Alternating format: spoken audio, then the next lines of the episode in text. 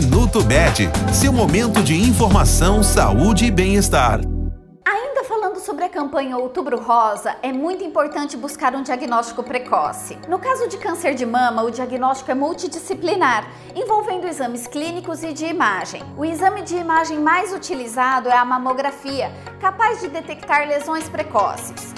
Outra modalidade é a ressonância nuclear magnética, que tem indicações mais precisas, em especial no contexto de câncer de mama familiar. Já a principal forma de detectar lesões que podem vir a desenvolver o câncer de colo de útero é o Papa Nicolau, um procedimento simples e analisado em laboratório. A colposcopia e a biópsia também são utilizadas para o diagnóstico desse tipo de câncer. Este foi o Minuto Med, Medicina Diagnóstica. Responsável técnico, Dr. Aloysio Abud, CRM 31912. Agende seus exames pelo telefone 16 35140700.